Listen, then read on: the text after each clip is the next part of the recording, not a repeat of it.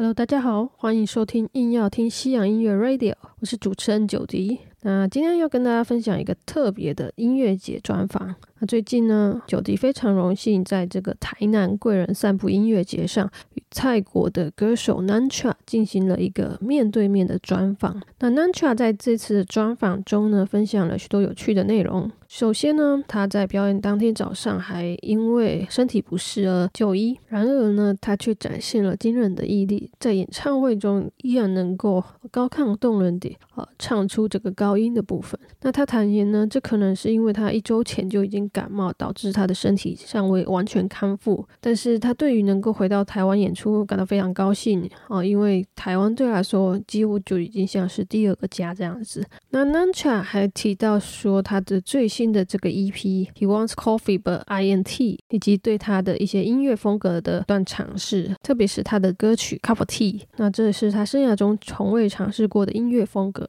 那他也透露了未来对电子音乐的这个探索的兴趣，并表示是也许在下一张专辑中有可能尝试融入这个元素。那此外呢，Nancha 也分享了他的个人喜好，他不仅是一个出色的歌手。竟然还是这个曼谷的这个啊刺青的艺术家，那他还拥有自己的刺青的这个工作室，他也非常欢迎大家可以去曼谷找他刺青。那他对纹身刺青的这个热爱，也让我们更加了解他多元的艺术才华。最后，我们得知 Nancha 跟呃。台湾歌手 Lucy 一直都保持着美好的好友谊。那当问到他是否会想要跟 Lucy 合作，他表示当然是非常期待，只要 Lucy 这边也有意愿的话。此外，他也透露对其他台湾音乐人的喜爱，特别是落日飞车以及莉莉周。他说这两组都是他很欣赏的这个艺人。那这次的访谈虽然有点短暂，但是听到 Nancha 分享了不少有趣的事情，也让我们更期待他未。来的音乐有一些新的惊喜。那接下来就请大家一起来听听看我们这次的专访内容。Hi Nanja, heard you feeling not well. Yeah, like I went to the hospital because uh, in the morning I woke up and I got no voice. So I think that might be danger for me to like keep singing. So I asked my manager to like if she can bring me to the hospital and I got an injection of steroid. So it's better right now. Yeah, but I think like maybe because of like a week ago I got a flu, so um my body doesn't like recover a hundred percent. Yeah. but yeah, it, it, it was a nice show. I'm really feeling so good to be back. Yeah, Taiwan is like my second home because I've been here for like fourth time. Yeah. It's really nice.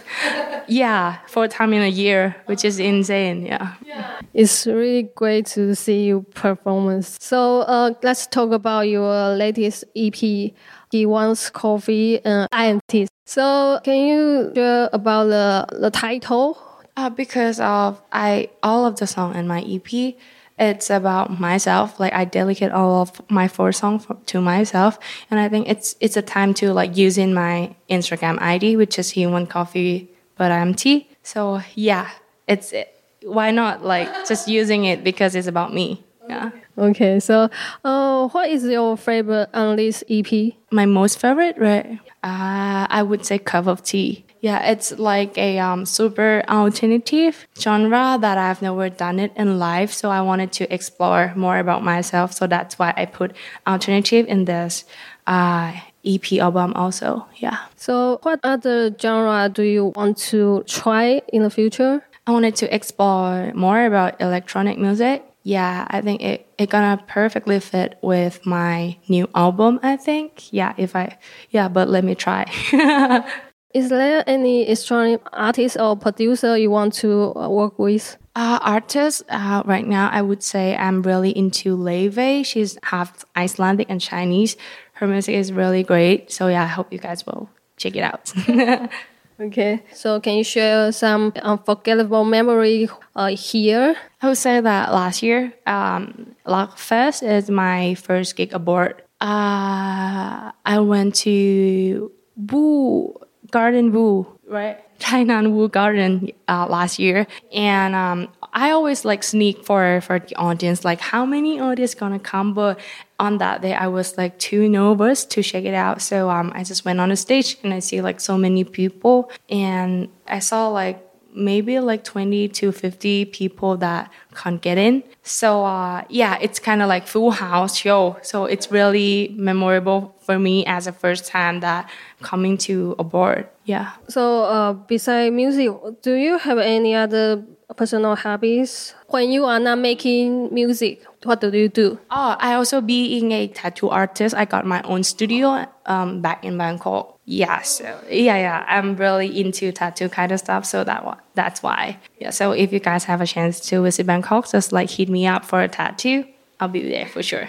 so how many tattoo do you have right now? Uh, I'm not sure, but I would say uh, 15 to 17, I think. Yeah.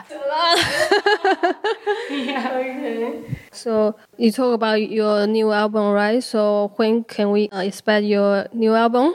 Uh, like my new album, right? Uh, I think I'm gonna release by next year, end of next year. Yeah. Um, will be new genre or like to be honest, I just I, I didn't start it yet. So yeah, let me find out. yeah. So you are good friend with Lucy, the Taiwanese singer. So do you like have any plans to collab with her one song or, or something like that, or other artists in Taiwan? Yeah, sure, sure, sure. Uh, maybe if we, yeah, yeah, if we can like talk about this stuff, it would be so great. Yeah. So let me text her first, so I can like answer that if if it's gonna happen or not. But I will be happy to like working with Lucy because her stuff is really perfect. Yeah, I really like her song. So, is any other Taiwanese artists you would like to meet or like to work with? Uh, actually, I'm really into Sunset Roller Coaster, but we have made it a song before with Guo Guo. Yeah, but besides Sunset Roller Coaster, I would say Lily Chou-Chou Light. Mm-hmm. I really like their song. We ha- we have met once and back then on February at the wall because we have we are in the same show. Yeah. Final question: Can you say something to your Taiwanese fans? Alright, so 大家好，我是南夏，我很高兴认识你们。so hope to see you guys anywhere very soon. Thank you so much for listening to this interview, and yeah, stay safe out there. See you. Okay, thank you. Bye bye.